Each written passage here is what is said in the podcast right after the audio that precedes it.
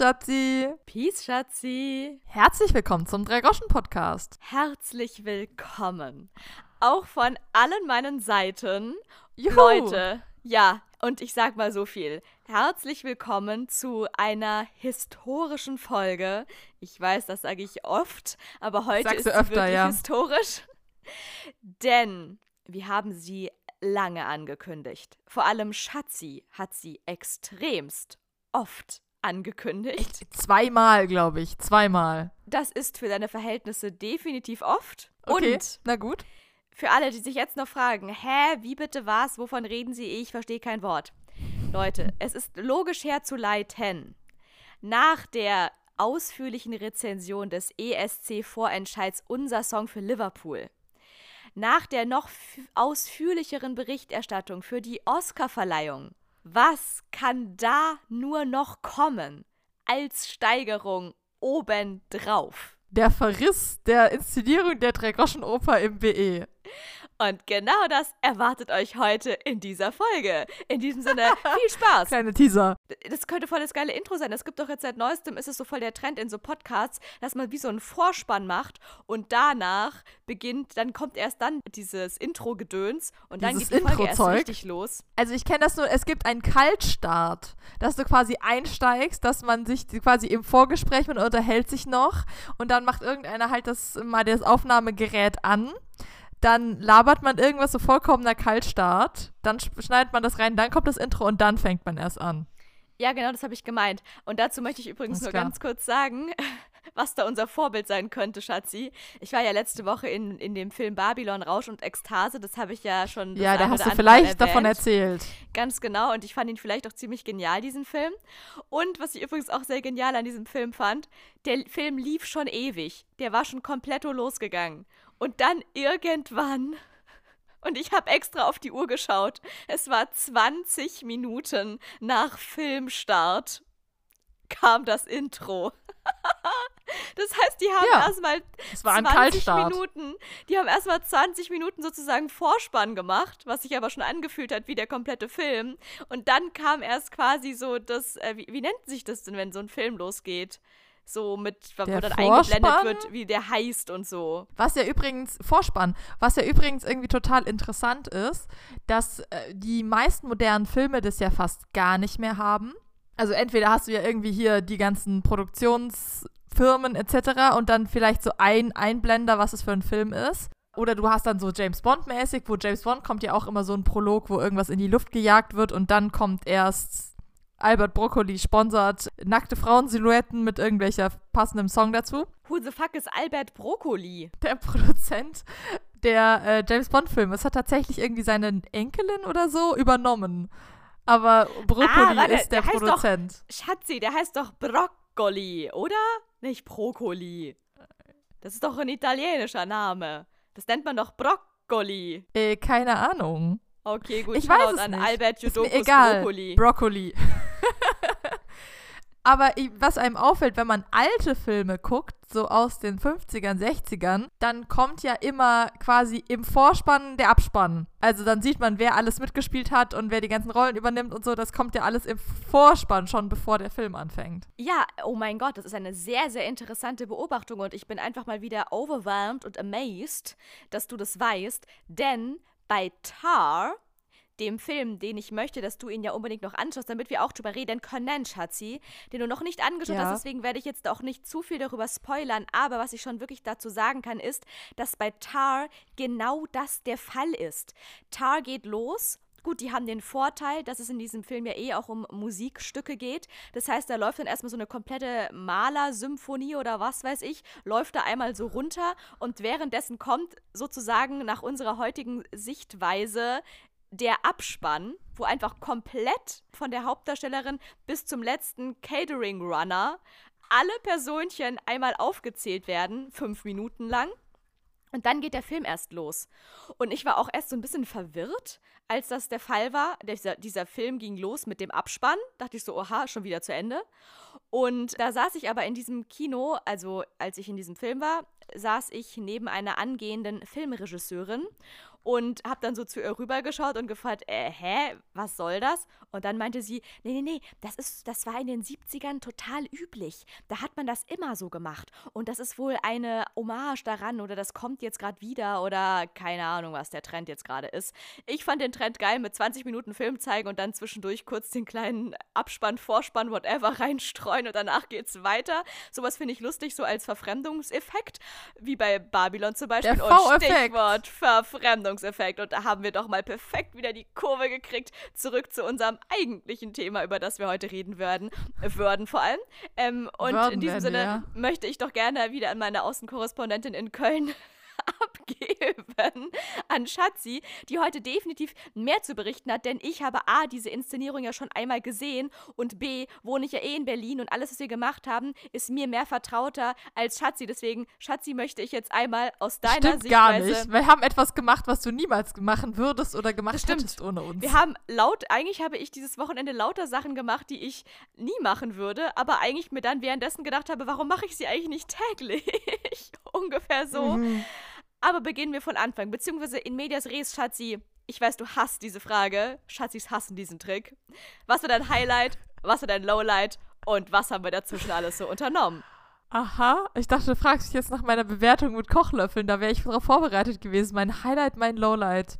Weiß ich nicht. Ich glaube einfach, das ganze Wochenende war ein Highlight. Da möchte ich, um da kurz zwischen zu grätschen, da möchte ich doch gerne vertrauensvoll Ehrenfrau Franzi zitieren, die ja auch Teil dieses Wochenendes ist, die ihr jetzt quasi auch bei allem, was in den nächsten anderthalb Stunden durch eure Öhrchen läuft, Ins Wir einrechnet, bitte. immer mitdenken, wenn wir jetzt ab sofort, hier sie mit seinen Sternchen gesetzt, eine, eine Fußnote, ab sofort in dieser Folge, wenn wir von wir sprechen, meinen wir ausnahmsweise nicht nur Schatzi und Schatzi, sondern da müsst ihr auch noch Franzi auch noch mit einberechnen. So, auf jeden Fall fragte ich Franzi, als wir auf dem Bahnsteige standen und auf den zurückfahrenden ICE nach Köln warteten, wo ich die beiden dann reingesetzt habe. Und wie hat's dir so gefallen? Und dann meinte sie, was ich echt die beste Aussage fand. Ja, also, ähm, die Gesellschaft war am besten. So nach dem Motto, also ich weiß, Joanna meinte, so darf ich das nicht verstehen, weil natürlich ist die Gesellschaft ja immer auch, es ist ja das beste Kompliment. Man kann ja die geilsten Sachen machen. Wenn die Gesellschaft scheiße ist, dann ist es ja trotzdem so alles ein bisschen madig. Andersherum, egal was man für bekloppte Sachen unternimmt, ich sag nur Absaufen auf dem Hurricane oder ähm, Magen-Darm-Virus in Hamburg oder was weiß ich. Hauptsache die richtige Gesellschaft. Ha, wenn die Gesellschaft stimmt, dann kann dir das alles das nicht vermiesen. Aber trotzdem hatte ich danach so das Gefühl, wir haben richtig viel unternommen, mit richtig hohen Erwartungen. Und es war trotzdem alles immer nur so mittelmäßig am Ende. Und jetzt kommst Nein. du, Schatzi. Ich würde sagen, was auf jeden Fall genauso äh, toll war, wie du es angepriesen hast, war das vegane asiatische Asian Fusion Essen. Das Okay, war wobei- auf jeden Fall der Burner. Das ist, das freut mich. Darauf gehst du auf jeden Fall gleich nochmal genauer ein, denn das war tatsächlich überhaupt, ich hatte schon gar nicht mehr damit gerechnet, dass wir das unternehmen. Ich wurde nämlich gefragt, wir, ge wir sind ja am Samstagabend, die kamen Freitagnacht an und dann sind wir am Samstagabend in die Drei-Groschen-Oper am Berliner Ensemble gegangen und dann war klar, okay, wir werden davor wahrscheinlich noch eine Kleinigkeit wo essen gehen. Und dann wurde ich gefragt, wo wir denn hingehen könnten. Dann hatte ich tatsächlich als erstes besagte Asian Fusion Kitchen, Ve Ve Veganischen Asian Fusion, ähm, bei mir um die Ecke angepriesen. Veganischen. Ganz klar. Veganischen Asian Fusion, weil ich meinte, erstens ist es direkt bei mir um die Ecke und es ist super nah zur U-Bahn, wo wir dann äh, zum Theater fahren müssen. B, jedes Mal, wenn ich mir bisher dort was bestellt habe, ich habe angerufen, die haben gesagt 10 Minuten und als ich kam, war das Essen schon fertig. Das heißt, es geht auch super schnell, da kommen wir nicht in Zeitnot, wenn wir am Ende eine halbe Stunde aufs Essen warten müssen. Und C, es hat bisher jedes Mal unfassbar geil geschmeckt und sie haben ein Gericht. Das ist einfach nur overwhelming, Leute, aber davon wird Schatzi gleich noch mehr erzählen. Und dann war Schatzi aber überhaupt nicht so wahnsinnig begeistert von Asian Fusion, weil sie meinte, das hätte sie letzte Woche schon gehabt. Wo ich denke, sorry, was ist das denn für ein Argument? Ich kann, ich kann siebenmal in einer Woche das gleiche essen und sie sagt, ich hatte schon letzte Woche Asian Fusion. Ich weiß nicht, ob ich das nächstes Wochenende vertragen werde. Weshalb wir dann notdürftig noch zwei weitere Bitte, optionale na, ich finde, wir haben noch sehr gute Optionen rausgesucht. rausgesucht. Naja, es war ein Inder. ja, ich liebe Indisch. Ja, ich war schon seit 30 Millionen Jahren nicht mehr indisch essen und ich erinnere mich einfach nur, dass es jedes Mal so pürierte Pampe mit Reis war. Und wir wissen ja, wie ich zu pürierten Sachen stehe und allem, was nicht mm. Nudeln und Brot ist, aber egal. Und dann hätte ich noch so eine fancy, urige Spelunke vorgeschlagen, wo es äh, von Das Burger wäre auch sehr authentisch gesehen, alles gewesen. gibt und die wäre auch geil gewesen. Die Blechschildbar in Die Friedrichshain. Da, genau, das, da, da ist auch die Spelunken-Jenny. Die tritt da übrigens auch manchmal auf, Schatzi. Ja, mhm, ich So sieht's, übrig, so sieht's zumindest von außen aus. Falls ihr euch in Friedrichshain ein bisschen auskennt und das Ding kennt, dann wisst ihr jetzt Bescheid. Also, ja, äh, hat man das verstanden? Also, die, die Bescheid wissen, wissen Bescheid. Das ist das Motto unseres If you know, Podcasts. you ja. know. Ja, Und klar. ähm, weil die gibt es auch schon ewig, die Blechschildbar. Das ist, glaube ich, auch eine der ältesten Kneipen Berlins oder irgendwie so. Tja, und dann plötzlich spontan fiel am Samstagabend ohne großes Knobelspiel und Schnick, Schnack, Schnuck, hieß es einfach plötzlich, ja, jetzt gehen wir doch zu diesem ve- veganischen Asian Fusion Ding, was du vorgeschlagen hast. Und dann sind wir da hingegangen und dann waren plötzlich alle mega begeistert. Ich habe ja auch nicht angezweifelt, dass die drei Möglichkeiten nicht alle total toll sind, aber es war halt die Frage, ob wir Lust haben auf Asian, Vegan Asian Fusion. Also, dass es gut war, hat ja niemand angezweifelt. Und es war tatsächlich sehr gut, denn Laura hat angepriesen die vegane Ente. Ich habe sie nicht bestellt, aber Franzi hat sie auch bestellt. Und die ist wirklich mega lecker. Und man fragt sich, ob das Zeug wirklich vegan ist, weil es so authentisch ist. Also, es schmeckt so sehr nach Ente. Es sieht auch aus wie Ente. Man bestellt das Mhm. und dann kriegt man das wirklich, wie man sich so eine Entenbrust vorstellt, die ja dann immer so aufgeschnitten in so Streifen einem so präsentiert wird mit so einer crunchy Kruste da drüber. Und genauso sieht dieses Teil auch aus. Ich weiß noch, wie ich mir das erste Mal bestellt habe und das an meinen Tisch kam und ich wirklich dachte, okay, shit, ich glaube, die haben was verwechselt. Ich wollte das Vegane. Das einzig Gute war, dass ich ja wusste, ich bin hier in einem nichts, nichts veganen. Restaurant. Das heißt, es kann kein totes Tier sein. Und ich meine, mein letztes Entengeschmackserlebnis, also reale Ente, liegt schlappe, ich würde mal schätzen, 15 Jahre. Nein, länger. 20? Äh, 20, ja stimmt, ich bin ja Du schon warst 30. eh nie so der ich, Entenesser. ich kann doch kein Mathe. Ja, eben, also ich habe wahrscheinlich mit 10 und ich meine, da war ich ja eh schon klein, wann hat, wie oft hat man mit 10 als zehnjähriges Kind schon mal Ente gegessen? Zweieinhalb Mal in meinem Leben äh, mal gesnackt bei irgendeinem Asiagericht oder so, keine Ahnung. Auf jeden Fall, mein echtes Entenerlebnis liegt jetzt auch schon sehr lange her und trotzdem habe ich da reingebissen und wusste in dem Moment echt nicht, hä, ist das noch pflanzlich oder ist das schon nicht mehr von dieser Welt? Das war wirklich crazy. Es ist wirklich sehr lecker. Kann ich bestätigen. Also das war auf jeden Fall ein, ein Ding, was nicht, un, was nicht mittelmäßig war.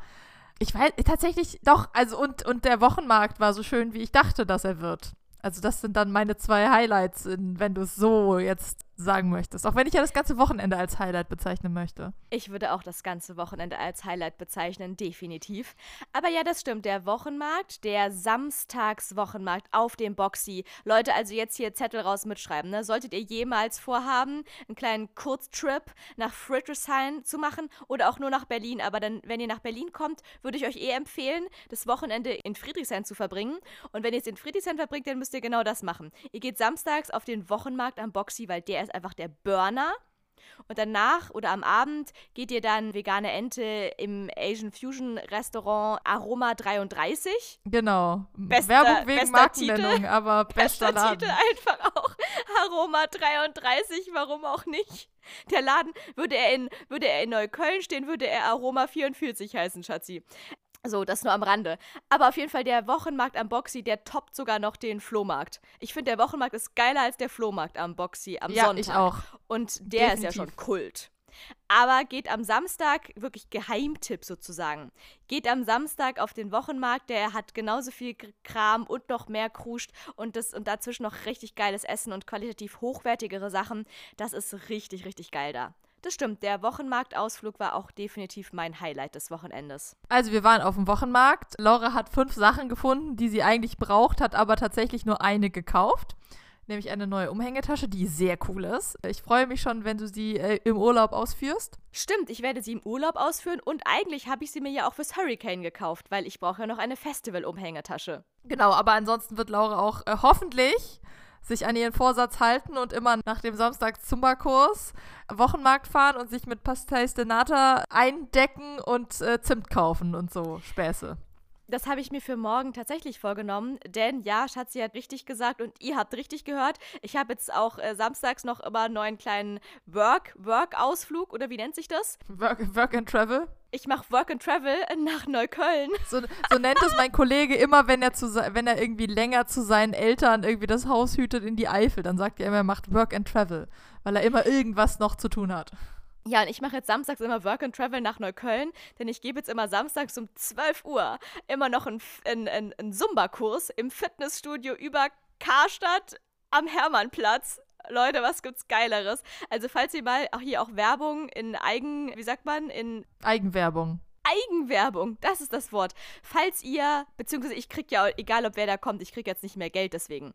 Es wäre nur für den Fame. Falls ihr Bock habt, mal Zumba zu machen und das auch noch mit richtig geiler Musik und richtig coolen Choreos und das vielleicht sogar mit mir als Trainerin, dann kommt um 12 Uhr samstags zu Karstadt an den Hermannplatz. Und nein, es handelt sich dabei um keine Verabredung zur Schlägerei, auch wenn es so klingen könnte. 12 Uhr Karstadt am Hermannplatz. Samstag 12 Uhr Karstadt Hermannplatz. Neukölln. Nur, nur Fäuste. Ich bringe meinen Bruder mit. Nee, Scherz. mit der Rolltreppe einmal ganz hoch in den obersten Stock, da wo das Karstadt Essen ist. Also bei Karstadt gibt es ja immer auch noch so ein Restaurant. Und da dann abbiegen und dann diesen langen, gruseligen Gang entlang und dann kommt da ein ziemlich geiles Fitnessstudio. Und dort gibt es jetzt immer samstags geiles Zumba um 12. So, und wenn ich damit dann rum bin und mich ausgetanzt habe, dann habe ich mir jetzt wirklich vorgenommen, werde ich danach dann auf dem Rückweg immer einen Schlenker über einen Boxy machen und so richtig schön spießig Samstag mittags mit den restlichen äh, Kiezern und Kiezinnen über den Wochenmarkt schlendern und mir jedes Mal was Neues, Geiles dort holen. Und ich habe mir wirklich für morgen auf meine Liste geschrieben, ich werde mir so ein Kilo du brauchst Zimt kaufen. Das Zimt. Denn wir sind an einem Stand vorbeigekommen, Leute, das glaubt ihr nicht. Da waren meterhohe und abflussrohrdicke Zimtstangen quasi am Start, an diesem Stand. Und ich frage noch so spaßeshalber, geil, kann man die kaufen? Und du und Franzi meintet noch so, nein, es ist nur Deko für diesen Zimtstand. Weiß gar nicht, ich glaube, ich, da, ich war da schon halb wieder vorbei. Und in diesem Moment bin da gar nicht stehen geblieben. fängt dieser junge Dude, der da hinter dem Stand steht, an, eine Zimtstange aus diesem Glas, in dem das drin stand, rauszuziehen und mit so einer fancy Reibe, die aussah wie so eine Muskatreibe, da einfach dieses Zimt zu reiben. Und meint dann so zu uns, hey, wollt ihr auch ein bisschen frisch gemahlenen Zimt? Und dann hat er das uns so in die Hand reingerieben und dann haben wir das probiert. Leute, also egal, wo ihr schon mal was für Zimt probiert habt, Vergesst es. Vergesst alles, was ihr jemals dachtet, was Zimt ist. Dieses Zimt war der wahre Shit. Das war anders. D das, das war, war, auf jeden bodenlos. Fall anders. Das, das war ist, anders. Das war bodenlos. süß und würzig in einem. Das war richtig, richtig krass. Und dann meinte er, ja, wollt ihr mitnehmen hier, was, was ja vor sich steht, das habe ich am Donnerstag frisch gerieben. Und Laura meinte, ja, aber wir sind jetzt den ganzen Tag unterwegs, ich kann doch jetzt hier nicht ein Kilo Zimt kaufen. Aber Laura wird auf jeden Fall morgen ein Kilo Zimt kaufen. Definitiv. Ich werde da morgen zu diesem Stand gehen und da dieses frisch gehobelte Zimt mitnehmen. Und dann werde ich wahrscheinlich in zehn Jahren an einer Zimtvergiftung sterben, aber das ist mir dann. ja, wenn du jetzt eine Quelle hast wert. für deine Sucht, wird krass, ja, das stimmt. Das war es mir wert. Man muss aber auch dazu sagen, dieses Zimt ist ja so unfassbar aromatisch. Ich glaube, davon brauche ich dann auch gar nicht so viel. Weil ich habe ja bisher mhm. meinen Zimtkonsum, der in den guten Phasen be beläuft der sich ja auf ein Glas Zimt pro Woche. Aber halt dieses Billo-Zimt aus dem ja. Supermarkt, ne? Mhm. Dieses 90 Cent Cassia, Cassiopeia Zimt Gedöns, was ungefähr auch genauso schmeckt, wie als hätte man vorm Cassiopeia mal schnell irgendwie noch so Staub gesaugt und das dann in dieses Zimtglas rein, weil das schmeckt ja zur Hälfte auch nach nichts. Das ist ja nur und der Abbruch ja quasi von den Zimtstangen. Ja, voll, da habe ich ja Unmengen, da habe ich ja zwei Teelöffel vorne in mein Müsli reingehauen, damit es nach irgendwas schmeckt. Also nach Zimt. Und ich glaube von diesem, ja, Schatzi guckt hier nur sehr gequält. Ja, du, meine Blutwerte sind gut, wurde mir jetzt erst wieder gesagt. Ich habe eine gut. Anämie. Ich habe eine Anämie, ob Ach, ich wüsste, was das wäre. Ganz dezente. Ja, ja, da lache ich, lach ich jedes Mal meine Ärztin aufs Neue aus, wenn Blut, Blutabnahme war. Und dann rufen die mich drei Tage später an und erklären mir, wie meine ja, der Eisenwert ist schon ein bisschen krass. Und dann sagen sie immer, sieht alles top aus, nur sie haben eine Anämie. Wissen Sie, was das ist? Und ich denke so, Leute, ich habe schon. Ich hatte noch nie was schon, anderes. Ich wusste schon, was eine Anämie ist. Da konnte ich dieses Wort weder schreiben noch aussprechen. Da wusste ich schon, was das ist. Doch, Laura, du konntest mit anderthalb schon Anämie aussprechen. Das ist hier keine Fake News verbreiten. Ja, gut, okay. Wahrscheinlich konnte ich es zumindest schon aussprechen. Ich konnte es auch schon vertanzen. Aber auf Ganz jeden sicher. Fall lache ich da jedes Mal, wenn die mich fragen, was, ob ich weiß, was Anämie ist. Egal, jetzt sind wir schon wieder abgeschwiffen. Übrigens, falls ihr es nicht wisst, Anämie, googles, falls ihr es bisher noch nicht gemacht habt, das nennt sich, das heißt hier, wenn man so Eisenmangel hat. Classic Laura Wilmroth. Haben wir schon Move. öfter im Podcast über Lauras Eisenmangel. Laura ist quasi mit Eisenmangel geboren worden und hat ihn auch nie, hat ihn mal geschafft, bis auf null runter zu rocken und jetzt hält sie stabil den Eisenmangel. Genau, ich, ich halte stabil die stabile Anämie. Ja. hört euch, hört euch ansonsten vertrauensvoll nochmal die Folge Blut im Kakao. über Blut im Kakao an. Und dann wisst ihr Bescheid. So, auf jeden Fall sind meine Blutwerte super Zimt da, ist krass. Da wird, da wird der, die das Zimt, dieser frisch gemahlene Zimt, der wird nur noch mehr meine, meine Vitalstoffe in die Höhe schießen. Ja, das ist auf jeden Fall gesund. Du wirst aber auf jeden Fall eskalieren mit dem Zimt. Ich sehe das schon. Ja, also, was haben wir sonst noch gemacht? Wir hatten erst, wir kamen am Freitagabend an und hatten Late Night Sushi von, äh, von dem Sushi-Loch in der Wand bei Laura gegenüber, was geiles Sushi macht, aber sonst auch aussieht, als wäre da niemand. Aber alle Friedrichshainer wissen, dass es geiles Sushi ist und kommen sich es wohl einfach abholen. Es ist insane, Leute. Ich kapiere das bis heute nicht. Ich wohne ja wirklich gegenüber. Ich laufe täglich an dem Laden vorbei. Der ist verhältnismäßig groß. Also für die kleinen Ladenflächen, die es bei uns da so gewerbetechnisch im Erdgeschoss in meiner Straße gibt, ist der schon wirklich groß. Da passen bestimmt, lasst mich lügen, zehn Tische rein oder so. Das ist viel. Oh, das ist echt krass. Ja, und da saß noch nie jemand. Ich habe da noch keine einzige Person am Tisch sitzen sehen und einen Mangolassi schlürfen und Sushi essen sehen. Und trotzdem hält sich der Laden seit Jahren. Und die haben wirklich einfach auch richtig geiles Sushi. Ich gehe davon aus, die verticken das einfach nur an Lieferdienste und over, over the street to go und keine Ahnung. Mm, ich finde es absurd, dass sie dann trotzdem die ganze Zeit diesen Laden unterhalten, weil diese Raummiete und alles und so, das ist ja voll in die Luft geschossen. Dafür, dass sie ja einfach nur Takeaway Ja, wer weiß, vielleicht ist es so ein, so ein uralt Mietvertrag und das ist noch billig. Ja, maybe baby. Und wer weiß, was da alles drin passiert, wenn das tagsüber geschlossen hat oder die Rollläden runter sind. Man weiß ja. es nicht. Aber auf jeden Fall haben die einfach, obwohl man es nicht glauben möchte, das geilste Sushi in Friedrichshain. Ja, das heißt, es gab Late Night Sushi, wie sich das gehört. Dann haben wir schön bei Laura gefrühstückt, dann waren wir auf dem Wochenmarkt und dann haben wir uns entschieden, weil Franzi und ich sehr, sehr große Musiknerds sind, dass wir doch einen kleinen Ausflug machen ins Musikinstrumentenmuseum an der Philharmonie. Laura mitgeschleift haben. Laura war voller Feuer und Flamme.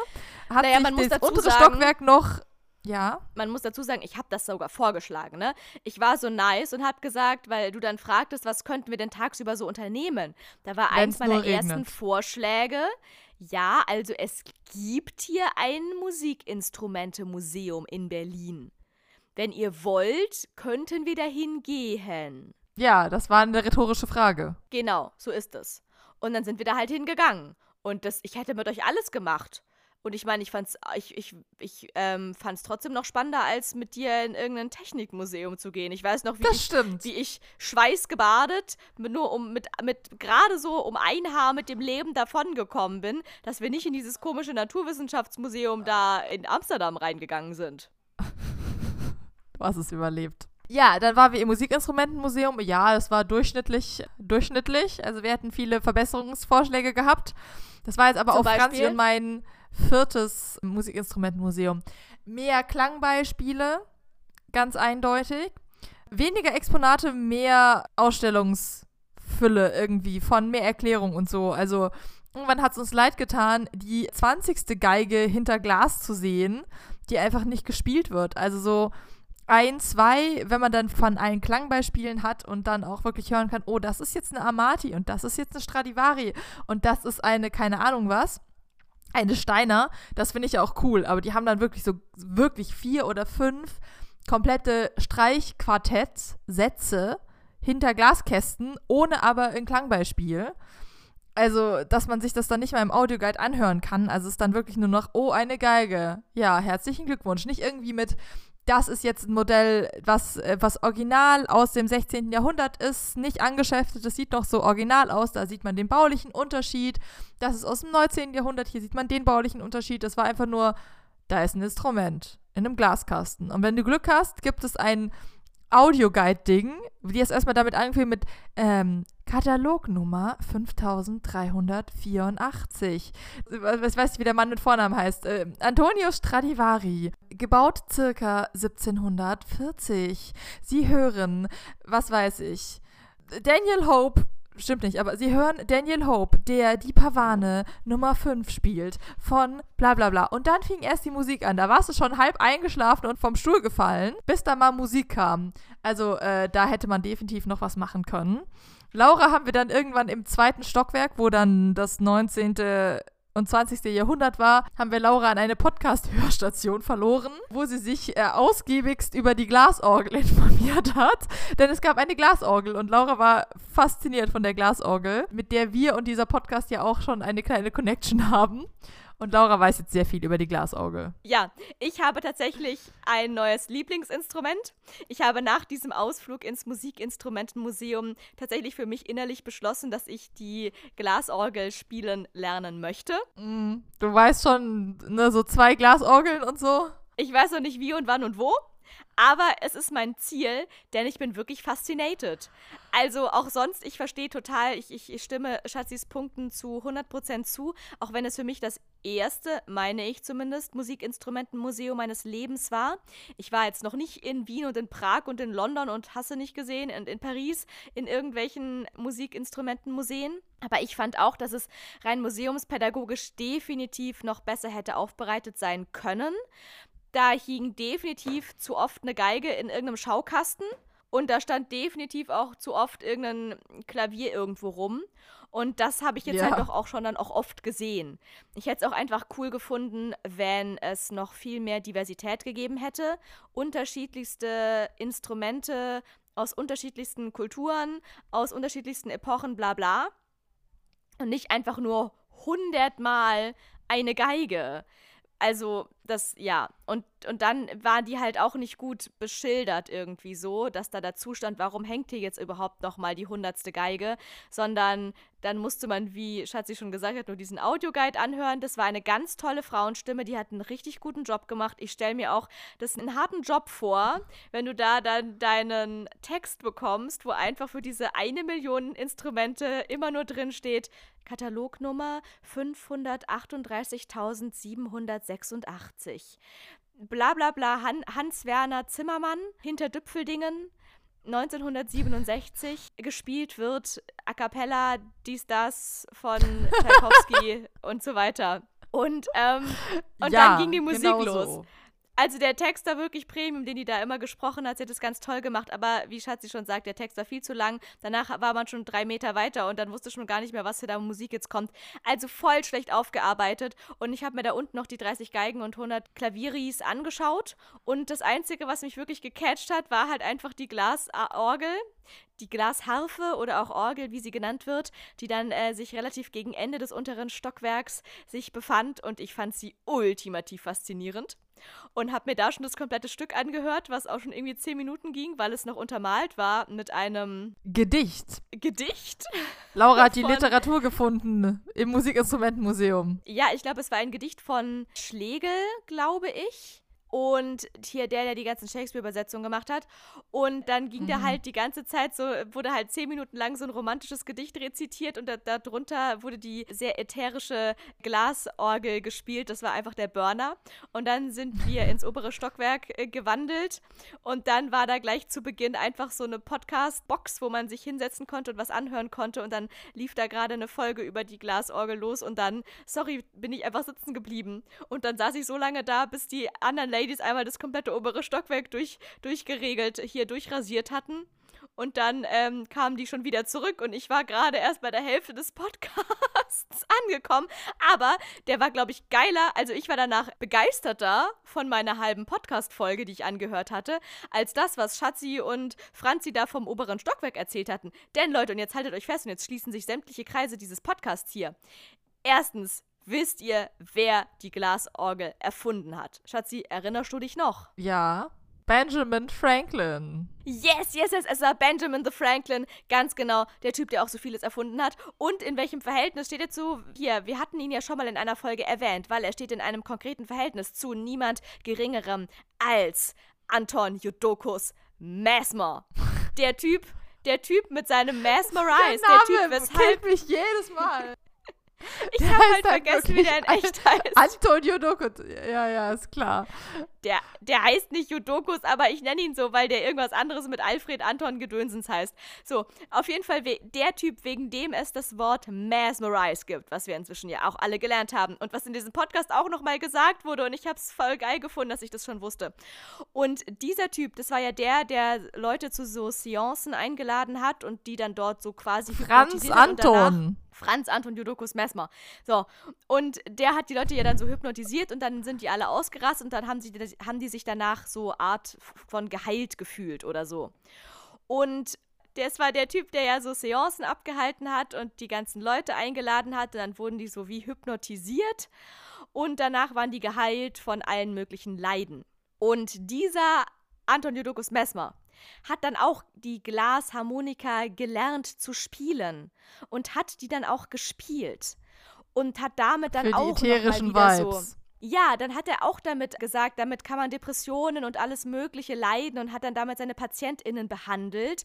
Und dann kam auch zu einem seiner Konzerte, wo Anton Judokus Mesmer die Glasorgel gespielt hatte, die niemand Geringeres als Benjamin Franklin erfunden hat, saß auch noch im Publikum niemand noch Geringeres als Wolfgang, Wolfgang Amadeus, Amadeus Mozart. Mozart. Ich meine, wie viele Der auch Names Stücke will man dafür noch geschrieben hat. droppen? Ja, ganz genau so ist es. Und dann war der Typ wiederum, also hier, ich rede mit Typ meine ich gerade Mozart, war so fasziniert von dieser Glasorgel, dass der wiederum zwei ganze Stücke für dieses Instrument geschrieben hat und das wiederum für eine Frau geschrieben hat, die zu diesem Zeitpunkt, und deren Name weiß ich natürlich jetzt gerade nicht mehr, weil der natürlich nicht annähernd so famous wie Benjamin Franklin und Anton Jodokus Mesmer und Wolfgang Amadeus Mozart. Ja, immer diese Frauen. Ja, immer diese unbekannten Frauen. Aber du findest es bestimmt direkt raus, denn diese Frau war zu diesem Zeitpunkt, als die Glasorgel quasi ihren konzertanten Höhepunkt hatte in dieser Epoche, war diese Frau auch die berühmteste Glasorgelspielerin der Welt wahrscheinlich, wobei so globalisiert war die Welt zu diesem Zeitpunkt ja auch noch nicht. Und deswegen war Mozart dann natürlich nochmal doppelt fasziniert und hat extra für diese Frau diese Stücke geschrieben. Und diese Frau hat dann auch in ihren Konzerten diese Stücke von Mozart auf ihrer Glasorgel gespielt. Und mehr weiß ich nicht mehr, weil dann kamen die zwei Ladies zurück von ihrem Rundgang und dann konnte ich den Podcast nicht mehr weiterhören. Ja, aber es waren, glaube ich, noch die letzten fünf Minuten, die du verpasst hast. Friederike Bause Ja, wird hier als allererstes aufgeführt. Friederike Bause war eine deutsche Pianistin und Glasharmonikaspielerin. Alles klar, wissen wir Bescheid. Ja, also ihr merkt, Laura ist wahnsinnig fasziniert von der Glasorgel. Irgendwann mal wird sie die Glasorgel noch unter die Finger bekommen. Ich hoffe verletzungsfrei. Also, dann, wir waren im Instrumentenmuseum, dann waren wir äh, ve- vegane Ente essen und dann haben wir uns aufgemacht nach Mitte zum Berliner Ensemble, zum BE, um unsere hart erkämpften Drei-Groschen-Operkarten einzulösen. Ich muss sagen, wunderschönes Theater. Also es ist wirklich sehr schöner Flair. Vielleicht verbinden wir es gleich. Wir waren dann am Sonntag noch bei der Backstage-Führung vom Berliner Ensemble, die schon ganz interessant war, nur halt dadurch, dass man im Theater sehr viel angucken kann, nicht so wahnsinnig intensiv. Also man hätte, glaube ich, noch drei Stunden länger in dem Theater verbringen können und immer noch nicht ansatzweise alles gesehen. Oder, Laura? Na, das sowieso. Aber ich glaube, das würde halt jeden jeglichen Rahmen jeglicher Führung sprengen irgendwie so. Würde alle, alle Gehirne explodieren lassen, auf jeden Fall. Ja, da haben wir auch noch mehr über das Theater gelernt, was sehr lustig ist. Dieses Theater wurde dann dem Berliner Ensemble, also dem Ensemble von Berthold Brecht und wie heißt, wie heißt Weigel mit Vornamen? Helene Merkst du wie Helene Fischer? Helene Fischer, Helene Weigel, see no difference. Helene Weigel übergeben mit ihrem, mit ihrem Ensemble, dem Berliner Ensemble. Und dann wurde aus diesem Theater am Schiffbauerdamm das Berliner Ensemble. Und es ist wahnsinnig prunkvoll mit Gold überzogen und Nörkeln und Putten so ungefähr. Und dann kam da Brecht mit seinem V-Effekt kommunistischen Realismustheater, was total nicht zusammenpasst, was aber auch sehr cool ist. Also, dass man da drin sitzt und sich irgendwie Brecht anguckt und äh, man sitzt quasi umgeben von roten Taft und äh, goldenem Shishi und dann ist da Brecht, der sagt, aber die Gesellschaft ja, inmitten, ist doch alles so scheiße. Inmitten des Preußenprunks wird quasi der Kommunismus wieder auferstehen. Ja, so ungefähr ist das im Berliner Ensemble. Finde ich sehr cool. Da haben wir zum Beispiel gelernt, dass es äh, rechts, nee, links oben gibt es einen, da war ein Reichsadler auf einem Wappen irgendwo drin und rechts hat da jemanden persönlich hochgejagt, anscheinend den Großvater von Katharina Thalbach, den Vater von Katharina Thalbach. Den Vater von Katharina Thalbach muss es sein. Es müsste der Vater von Katharina Thalbach sein, denn so alt ist, nein, so jung, sagen wir mal, so jung ist, ist Kathi, Kathi Thalbach, Thalbach auch nicht. nicht mehr. genau, den Und, hat er da hochgejagt ja. mit einer Leiter, um diesen Reichsadler mit einem roten Kreuz durchzustreichen. Und das ist auch bis heute noch so. Genau, waren wir also im, im BE, äh, wunderschönes Theater. Ich war sehr fasziniert von, von der Location und haben uns die Jubiläumsinszenierung der Dreigroschenoper angeguckt.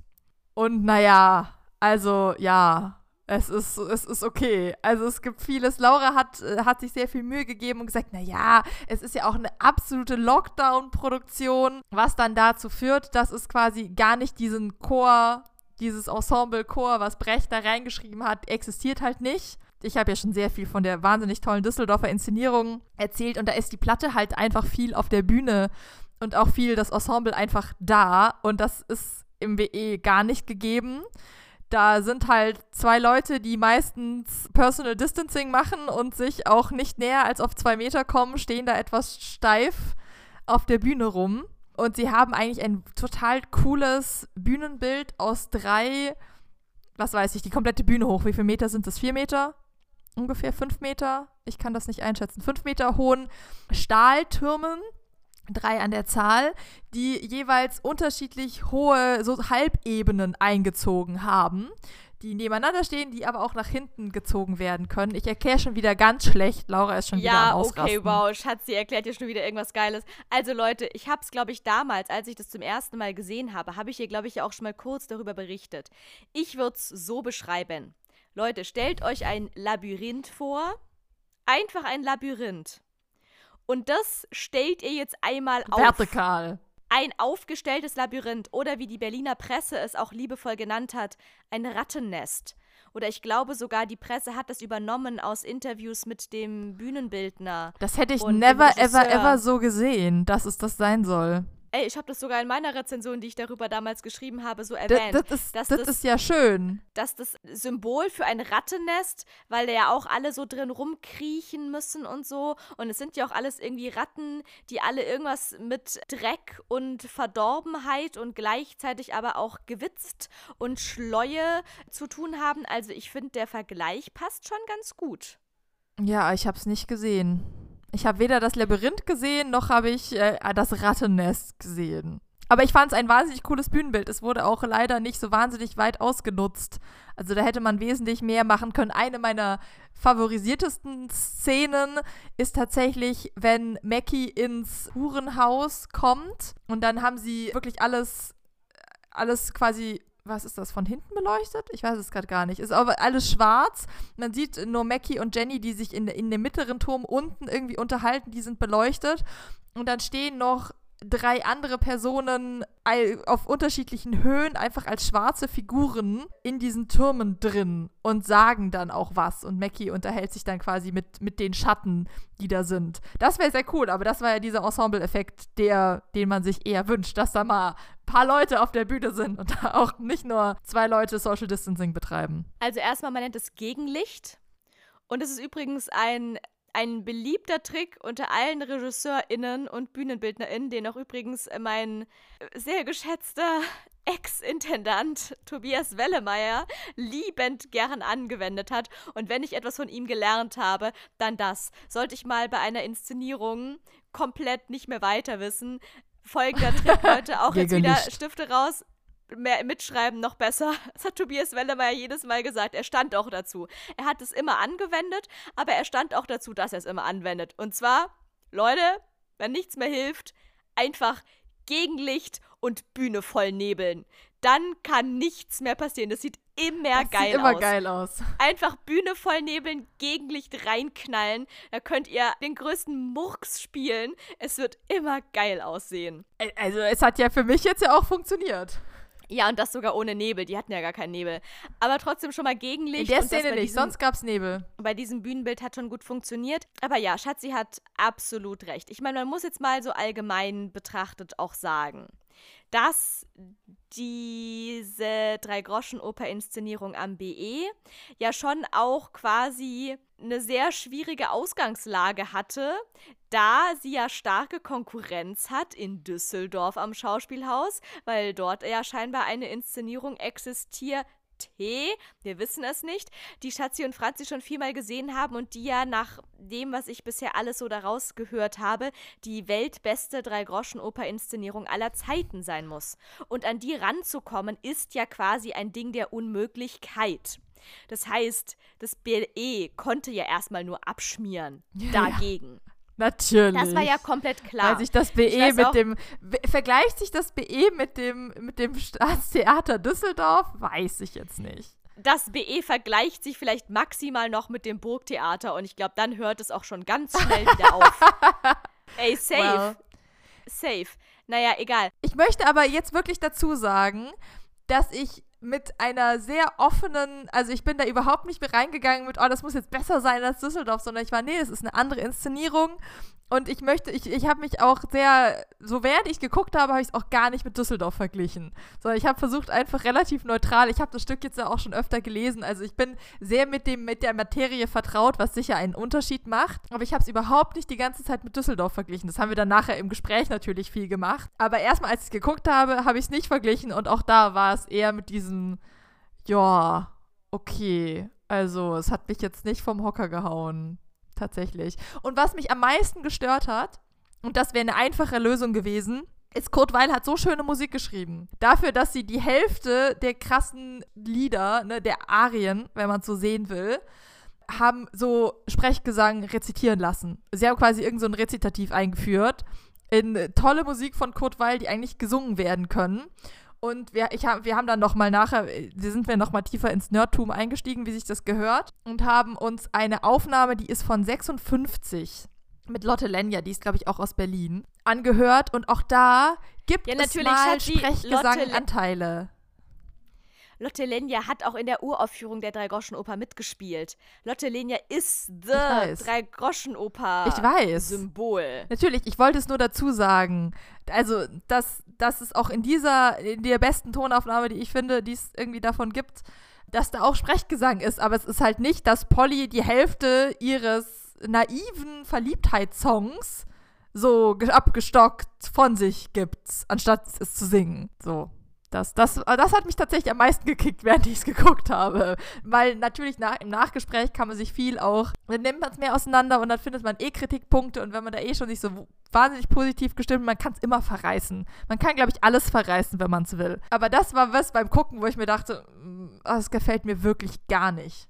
Das musste nicht mal im Nachhinein verrissen werden für mich. Ja, wie interessant, denn das war das, was mich am wenigsten gestört hätte von allem weil ich ja, ja jetzt nicht so krass auf den Gesang abgefahren bin. Wobei es trotzdem eine interessante Beobachtung ist, zumal man ja bedenken muss, dass die Inszenierung der Intendant der Deutschen Oper gemacht hat. Äh, der komischen Oper. Ja, dem hat wohl das Rezitativ gefehlt. Der Intendant der komischen Oper plus sein musikalischer Leiter, der auch musikalischer Leiter der komischen Oper ist und auch der musikalische Leiter der Drei-Groschen-Oper am Berliner Ensemble. Also das haben schon Opernmenschen Der natürlich brauchte, dass man ihn nochmal als Dirigent beklatscht. Ja, auch das. Es hatte alles sehr opereske Züge. Und das ist natürlich so ein bisschen schade, weil die Drei-Groschen-Oper ist ja eigentlich nicht als Oper gedacht sondern das ist ja schon ein Schauspiel. Natürlich als Oper verpackt, aber wenn ihr mal das Vorwort von Brecht dazu lest, dann wisst ihr Bescheid, dass das nichts mit Oper-Oper zu tun haben soll. Und mich hat ehrlich gesagt dieser Sprechgesang am wenigsten gestört, weil ich so eh dachte, ja, ich bin noch im Theater, sollen die doch sprechen, die SchauspielerInnen? Ist ja genug Musik drumherum. Lass was sprechen. Was mir diesmal tatsächlich noch mehr aufgefallen ist als beim ersten Mal vor anderthalb Jahren, als man wirklich noch so mega noch die Lockdown-Sehgewohnheiten hatte und es überhaupt eine Sensation war, wieder im großen Haus in einer Vorstellung zu sitzen. Da war das total normal, dass da einzelne Leute auf der Bühne rumhampeln. Man dachte sich überhaupt, wow, wie krass, dass da überhaupt eine Person auf der Bühne rumhampelt. Jetzt schon wieder anderthalb Jahre später fällt es krass auf, dass einfach so eine Corona-Inszenierung ist, die hauptsächlich daraus besteht, dass sich zwei Personen auf der Vorbühne unterhalten und das natürlich super lame ist einfach. Es ist sehr statisch was vielleicht auch daher kommt, dass der Regisseur ein Opernintendant ist und Opern ja auch tendenziell eher statisch inszeniert werden als dynamisch. So könnte man das sagen, und, ja. Und das fand ich schon so ein bisschen schwierig. Dann wurde auch schon dieses geile Rattennest-Bühnenbild zu wenig ausgenutzt. Man hätte da viel geilere Konstellationen und Bilder bauen können, als es am Ende passiert ist. Und das war, glaube ich, für mich so ein bisschen die Quintessenz aus der ganzen Sache heraus ich meine, man muss ja nicht immer irgendwie krasse, hier fetteste Abrissparty, tausend Leute auf der Bühne und eine Million Requisiteninszenierung machen. Es geht auch reduziert. Aber wenn es dann reduziert ist, dann finde ich, muss es dafür umso präziser, konkreter, gesetzter und choreografierter sein. Und das war es leider gar nicht. Weil wenn schon nur zwei Leute auf der Bühne sind dann können die sich nicht nur drei Stunden lang die ganze Zeit labern. Das geht unter, weil da passiert ja sonst nichts. Man muss ja schon die Leute irgendwie dranhalten. Und dann hätte für mich alles perfekt choreografiert sein müssen. Und bei Brecht bietet sich das ja auch so viel an. Es gibt irgendwelche Prügeleien und sonst wie. So, man kann da voll gut körperlich Ja, bei der Ballade kann man perfekt Tango tanzen, zum Beispiel. Selbstverständlich. Ganz genau, man kann sehr geil choreografisch auch Sachen erzählen. Und das ist null passiert. Auch alle Figuren, die da waren, ich meine, wenn schon so wenige einzelne Figuren auf der Bühne erscheinen, finde ich, dann müssen die auch alle für sich selbst total gesetzt sein. Das heißt, dass man am besten schon allein durch die Körperlichkeit erkennt, wer da gerade auftritt. Die einzige Figur, die das an diesem Abend meiner Meinung nach geschafft hat, war äh, hier Pater Brown, wollte ich Tiger schon sagen. Brown. Tiger. Tiger Brown. In diesem Fall sogar besetzt in einer Hosenrolle. Sehr, sehr geil. Mhm. Gespielt von Katrin Welisch. Und die hat wirklich einen ultra genialen Tiger Brown gespielt, der wirklich seine ganz eigene Körperlichkeit hatte. So was sehr Steifes, aber auch gleichzeitig so, so hager, klein und zierlich, dass es trotzdem auch wieder irgendwie so, was man das Gefühl hatte, okay, der kann aber jetzt auch gleich wieder super gelenkig weghuschen oder so. Es war, es war total cool und vor allem da hat man, auch wenn die am hintersten Fleck der Bühne aufgetreten ist, man hat sie nur erahnt als Silhouette hat man einfach schon gesehen, okay, krass, Tiger Brown ist im Anmarsch. Das hat mir bei allen anderen Figuren extremst gefehlt. Die waren halt einfach nur da. Und die Kostüme waren der Untergang, Leute. Ich sag, wie es ist. Schlechtestes Kostümbild aller Zeiten. Ich weiß nicht, wie es dir ging, Schatzi, aber dieses Kostümbild, ich hab's nicht Nö. verstanden. Also, äh, ja. Also, es war halt sehr uninspiriert. Du hättest auch einen Tatort so ausrüsten können und es wäre aufs Gleiche rausgekommen. Es war halt langweilig. Wie sonst so. unterirdisch, ähm, ja. Es war, es war langweilig, genau. Das einzige Kostüm auch da, weil, weißt du, da würde ich halt auch schon wieder sagen, wenn schon wenige Figuren mit wenigen Kostümen auftreten, dann müssen für mich auch die Kostüme irgendeine Bedeutung haben. Und die hatten sie für ja, mich Ja, wo halt ist der gottverdammte so Glacé-Handschuh? Mackie Messer wird in diesem Stück in den ersten zehn Minuten komplett beschrieben, was der Mann trägt. Einen Gehstock, einen Hut, Glacé-Handschuhe und Gamaschen. Hat er jemals auch nur eine einzige Sache davon angehabt? Nein. Und irgendwem Handschuhe anziehen ist doch jetzt wirklich das Einfachste der Welt. Ja gut, wobei da muss ich sagen, man muss jetzt nicht immer so eins zu eins hier Text, Bildschere, das liebt man doch im Theater. Oder man streicht diesen Kacktext halt doch einfach. Aber ich finde... Ja, die haben so viel anderes, die haben so viel entscheidende Texte, das möchte ich auch nochmal anmerken.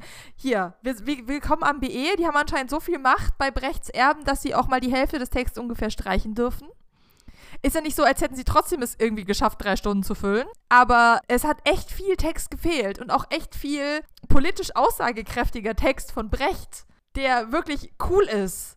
So, hier, was ist das Ausrauben einer Bank gegen die Gründung einer Bank und so? Das ist so der Endmonolog von, von Mackie über Moral und über, ist das, was wir an Verbrecher tun, so schlecht, wenn die ganze Welt scheiß zu uns ist. Und das haben die einfach komplett gestrichen. Also es hat für mich, das, das lässt das Ende so total verpuffen, außer dass unser, wir müssen nicht weiter über den Hauptdarsteller reden, wir sind alle kein Fan. Doch, über den müssen wir gleich unbedingt noch reden, Schatzi. Oh ja, das Glitter. Ich mir dass sie sich theatralisch hat aufhängen lassen, aber das, das krasse, das, das krasse sprachliche, politische, die sprachlich-politische Ecke, die Brecht in diesem Stück mitgibt, haben sie einfach gestrichen. Braucht man nicht. Müssen wir nicht spielen. Dann hätten sie auch die Glacé-Handschuhe und dieses ganze Tintenfisch bla bla bla da streichen können am Anfang. Das stimmt. Ich finde eh, dass man da auch wieder das Gefühl hat, okay, das hat ein Opernmensch inszeniert, denn da wurde weniger auf V-Effekt und irgendwie doch Brechts politische Positionierung acht gegeben, doch als doch eher Sache. so ein bisschen auf das, auf das Fühlige was ja eigentlich genau das nicht sein soll. Also ich finde auch nicht, man muss jetzt hier alles completely dogmatisch irgendwie inszenieren und ich war ja auch im Nachgespräch nach der, Inst nach der Premiere und dann hat der Regisseur auch nochmal gesagt, ja, diese ganzen Lehrschriften von Brecht, die hat er ja nachdem er alle Stücke geschrieben hatte, erst geschrieben. Das heißt, er hat auch intuitiv seine Stücke geschrieben und inszeniert und dann erst Jahre später hat er sich mal hingesetzt und dann hier seinen V-Effekt erfunden. Das heißt, die Drei-Groschen-Oper-Uraufführung hatte wohl auch noch nicht eins zu eins das irgendwie als Elemente, wie Brecht es dann später als dogmatischer Theateranalytiker irgendwie so aufgesetzt hat. Und natürlich, man muss sich da auch nicht an jedes, jede einzelne. Ja, aber das, diese Schriften sind ja dann trotzdem die Kumulation seiner kompletten Arbeit. Also das zu sagen, nur weil du es im Nachhinein aufgeschrieben hast, ist es nicht wahr, ist halt irgendwie so ein bisschen für mich jetzt auch nicht das, was jetzt am meisten Sinn macht. Klar, ist auch die Frage hier, Henne und Ei und so weiter, hat er davor die ganze Zeit crazy, crazy Gedöns gemacht und danach sich nochmal hingesetzt und alles anders aufgeschrieben. Ich glaube wie, nicht. Ähm, ein Punk, der später Pfarrer wird, soll es ja alles geben oder irgendwie so. Aber das ähm, ist eine ähm, geile These. Können wir das mal festhalten? Laura hat gerade Brecht mit einem Punk, der Pfarrer wird, verglichen. Also nee, das das glaube ich ja auch eher nicht. Aber es gibt Punks, die Pfarrer wurden. Wir kennen einen. Wir kannten einen auf jeden Fall. Aber das ist eine andere Geschichte.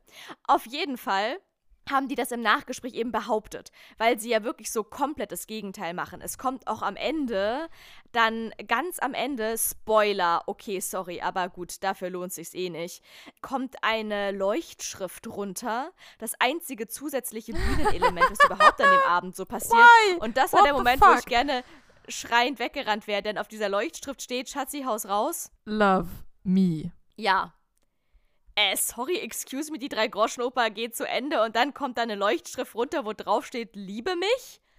Hä? WTF? Sind wir bei der, Romeo der und Hauptdarsteller Julia, hat was? es gefühlt. Der Hauptdarsteller hat es gefühlt.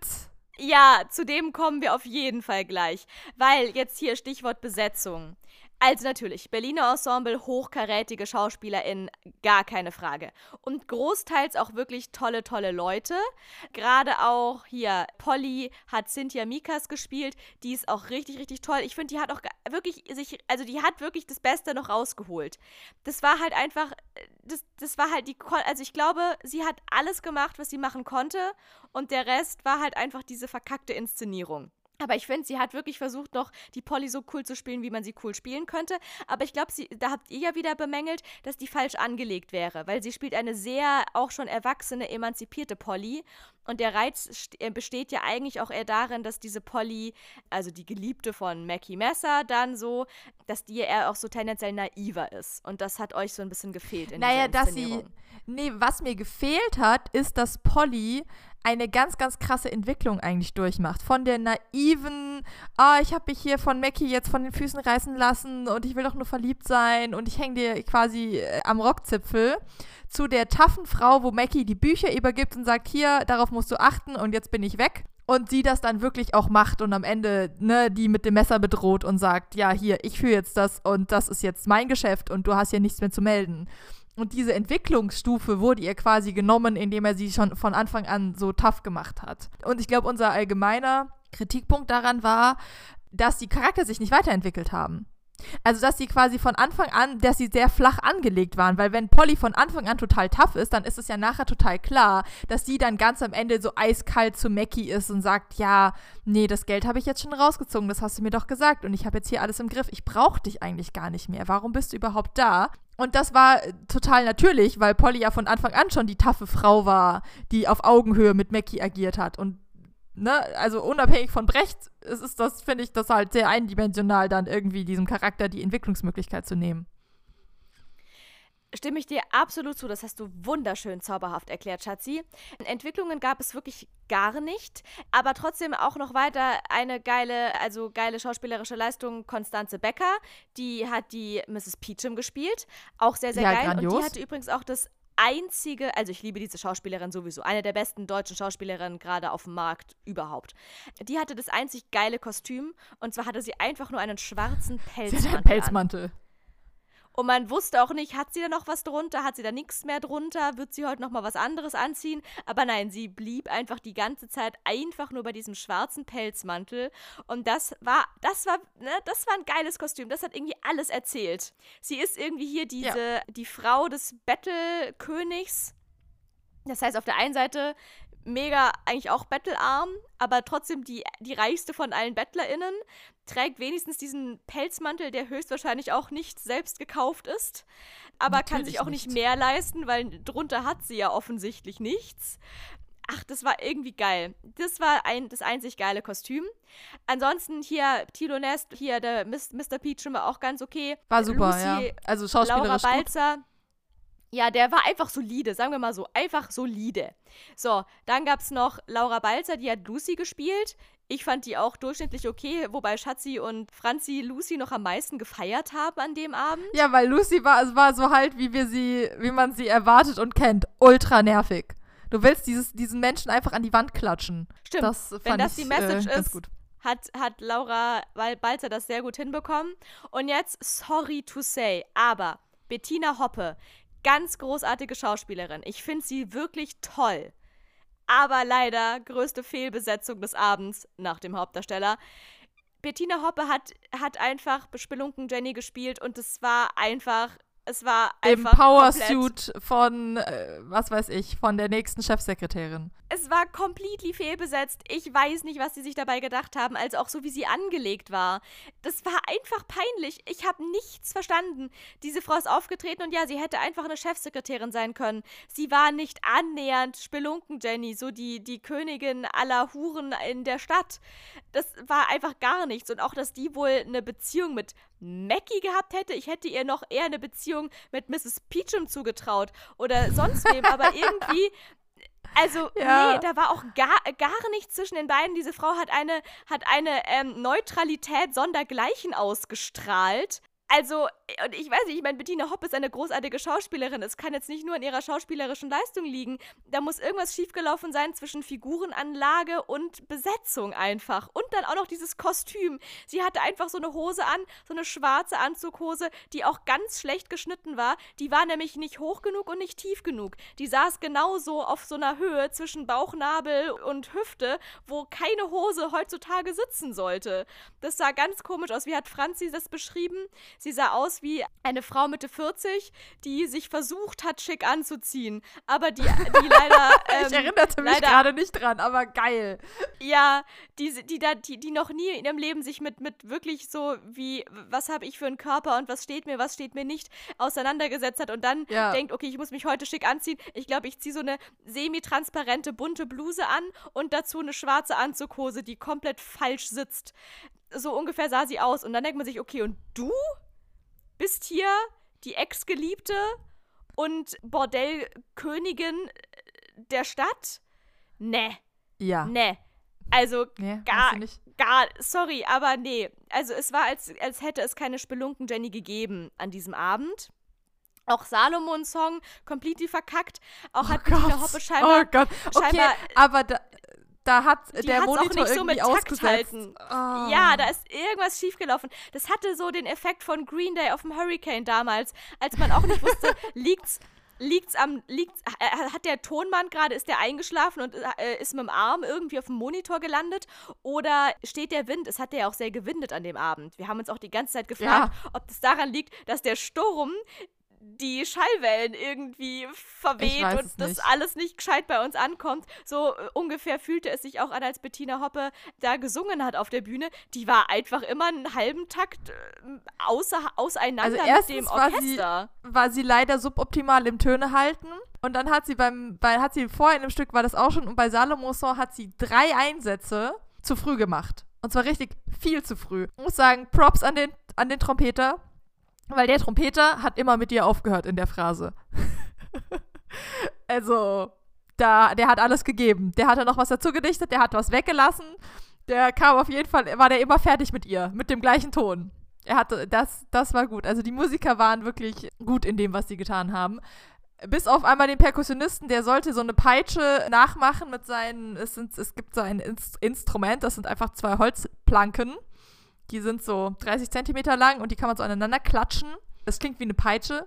Und das hätte er mit Mr. Peachum gleichzeitig machen sollen und das haben die auch gar nicht hingekriegt. Also der hat das nicht ansatzweise gleichzeitig mit diesen äh, gespielten Peitschenschlägen gemacht, was auch ein bisschen schade war. Ja, absolut. Also jetzt haben wir auch genug über Bettina Hoppe gelästert, weil ich möchte nicht über sie persönlich lästern, aber an diesem Abend war das einfach alles nischt. Und jetzt kommen wir aber zur größten Fehlbesetzung des Abends und da möchte ich gerne Bühne freimachen für Schatzi, weil sie kann da am schönsten drüber reden. Leute, Nico Holonitsch, der Lars Eidinger des Berliner Ensembles, mehr kann ich dazu nicht sagen. Here we go, Schatzi, Haus raus. Oh Gott, der Typ war echt grausig. Also, äh, äh, Fazit, er findet sich selber geil. Und es ist ja vielleicht gar nicht so fehl am Platz für Mackie, weil Mackie findet sich ja auch sehr lange sehr geil. Aber bei ihm hat man, ich habe wirklich darüber reflektiert, ob das jetzt gerade ein, er spielt das für Mackie oder er ist so. Und ich bin nach der Hälfte des Stücks fest auf Überzeugung übereingekommen, er ist so. Er findet sich einfach geil. Er feiert sich selber dafür, dass er auf dieser Bühne existiert. Mit allem, was er hat. Das Schönste war, die haben so einen so Glittervorhang, also so ganz viele Glitterfäden, die runterkommen, anstatt einen normalen Vorhang.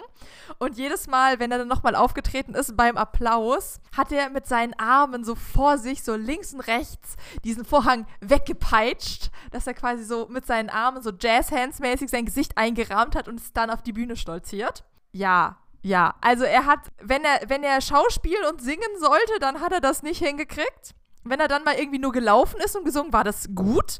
Wenn er geschauspielt hat und gesungen hat, war das unterdurchschnittlich.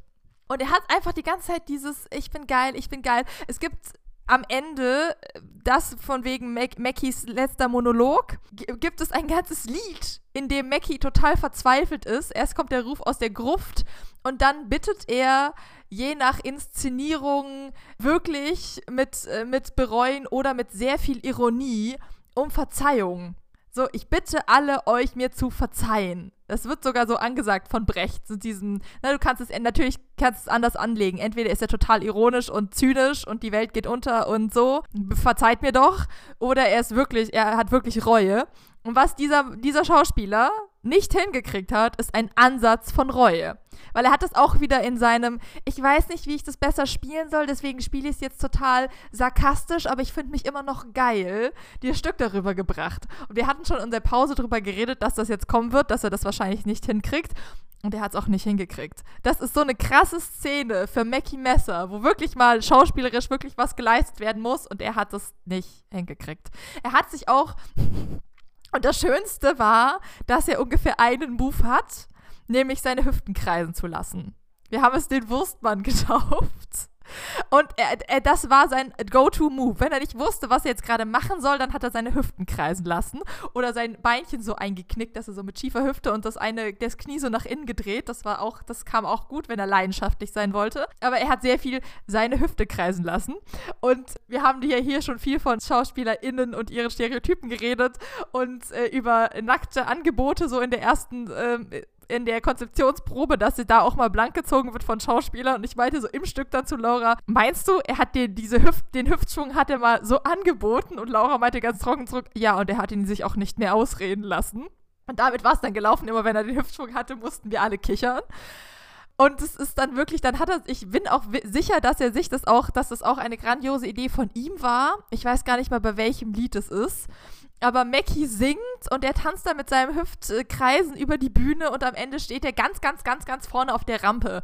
Die haben quasi nochmal über ein Klavier, über den Flügel, nochmal ein Bühnenstück davor gebaut und da sitzt der, der Dirigent und spielt Klavier und dieser Mann greift in seine Tasche und wirft eine Handvoll Glitter über sich drüber, während er mal wieder seine Pose Jazzhands macht und sich geil findet mit Knickebein. Und alles, an was ich denken konnte, ist, der wirft gerade Glitter in den Orchestergraben.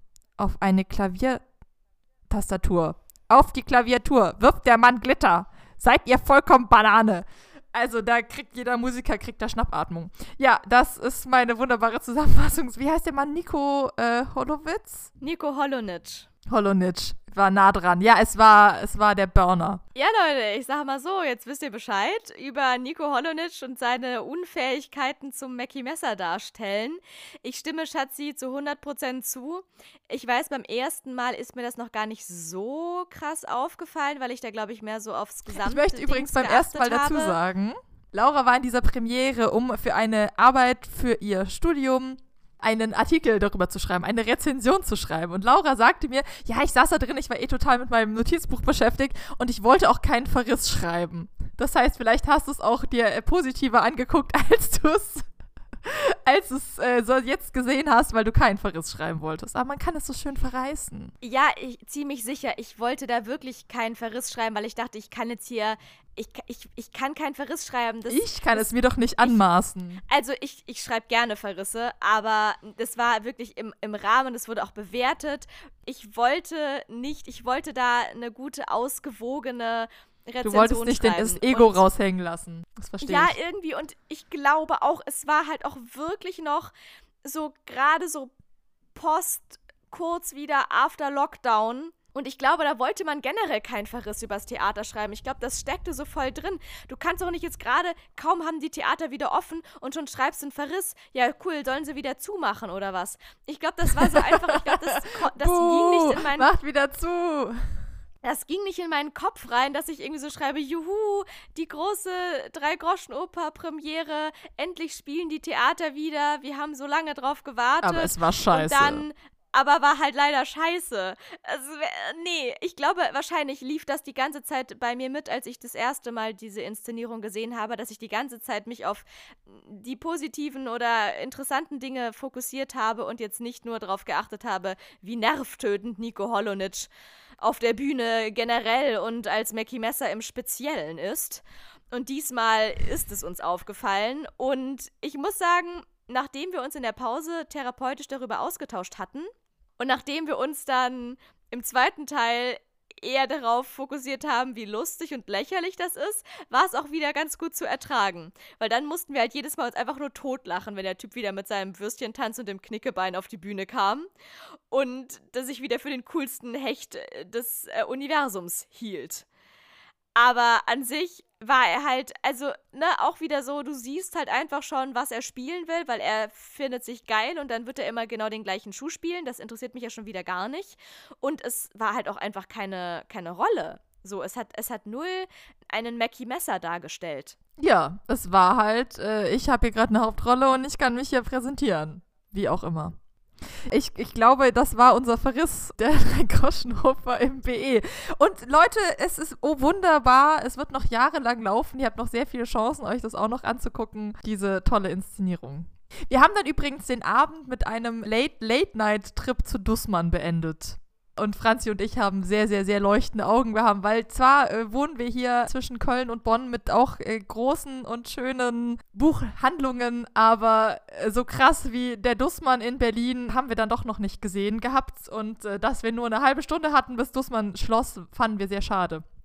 Aber das haben wir dann auch noch an dem Abend gemacht für unsere Seele, um was sehr Geiles zu sehen. Das stimmt, da habe ich euch noch reingeschliffen und meinte, ja, hey, Nee, ich habe gesagt, wir liegt, wollen da noch hin. Dussmann liegt auf dem, naja, ich habe euch auf dem Hinweg gesagt, guck mal, da ist Dussmann, so, kennt ja. ihr Dussmann? Das ist das Kulturkaufhaus in Berlin, es hat 30, 100 Stockwerke und ist 24 Stunden offen. Okay, gut, ich übertreibe, es hat, ich glaube, sechs Stockwerke und hat immer bis 24 Uhr offen und samstags bis 23.30 Uhr. Ja, Aber ja, es ist einfach richtig geil. Und da habe ich die zwei Ladies dann noch quasi zur Entschädigung nach der Inszenierung reingeschleift. Und es hat sich gelohnt. So ein nächtlicher Trip in den Dussmann, Leute, wenn ihr euch mal schlecht fühlt und ihr wisst nicht, was ihr mit eurem Leben anfangen sollt, dann geht einfach noch kurz vor Ladenschluss zu Dussmann und gönnt euch. Und danach geht's euch wieder gut. Ja, da haben die doch tatsächlich dann gesagt, so zehn Minuten vor äh, oder Viertelstunde vor Ladenschluss, sehr geehrte KundInnen, unser Geschäft schließt in einer Viertelstunde. Bitten, bitte beenden Sie in Ruhe Ihren Einkauf. Was ich sehr schön fand. Nicht so, ja, ja, Sie müsst jetzt raus, wir haben keinen Bock mehr, geht doch bitte, sondern bitte beenden Sie in Ruhe Ihren Einkauf. Alles klar, machen wir. Dankeschön. Das ist halt Dussmann, das Kulturkaufhaus an der Friedrichstraße, Schatzi, was soll ich sagen? Ja, es war sehr schön.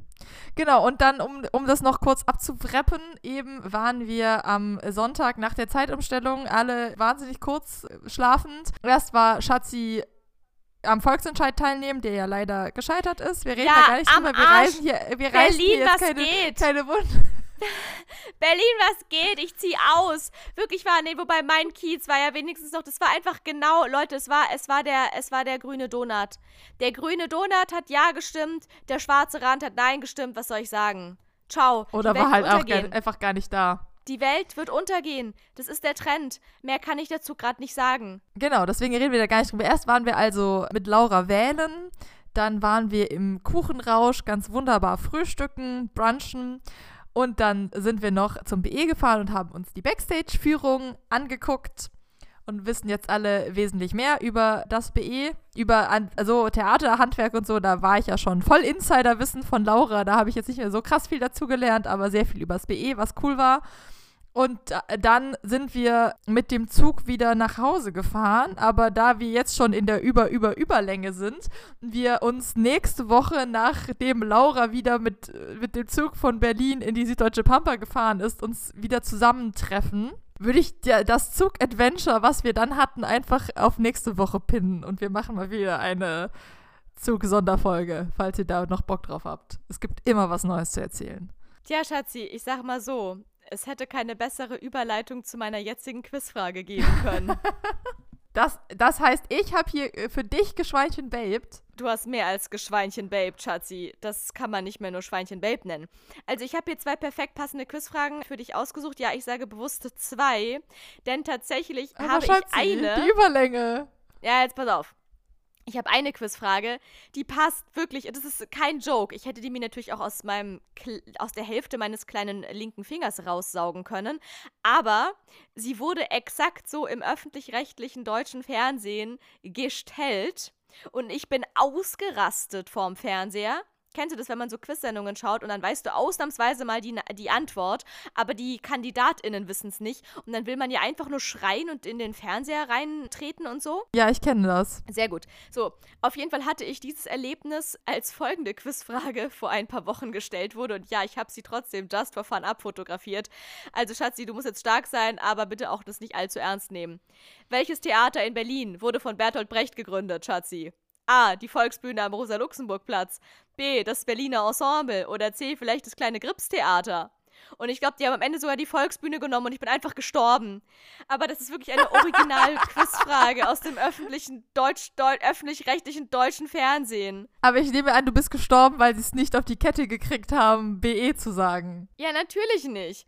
Also, das wäre jetzt die perfekt passendste, also eine passendere Quizfrage hätte ich für dich nicht recherchieren können. Ja, Aber aber, da, da ich ja eine schnell. Schwester habe, die seit zehn Jahren theaterschaffend in Berlin wohnt, bin ich mir durchaus der großen Theater Berlins Berlins sehr bewusst und ich glaube, du wärst enttäuscht, wenn ich sowas nicht wüsste. Definitiv. Deswegen habe ich natürlich noch eine zweite, noch viel passendere Quizfrage für dich am Start, mhm. die weniger etwas mit Theater zu tun hat, aber dafür umso mehr mit unserem vergangenen Wochenende und auch mit dem, was du gerade eben noch angesprochen hast und schon für die nächste Folge als Thema versprochen hast. Alles klar, es geht um also um die Bahn. Es geht um das Transportmittel unseres Vertrauens, es geht um unsere heißgeliebte und heißgehasste deutsche Bahn, die immer wieder für eine Überraschung gut ist, so auch in unserer jetzigen Frage, denn es handelt sich um eine Fahrt zwischen Köln und Berlin und genau das haben Schatzi und Franzi dieses Wochenende, also vergangenes Wochenende, zweimal hingelegt.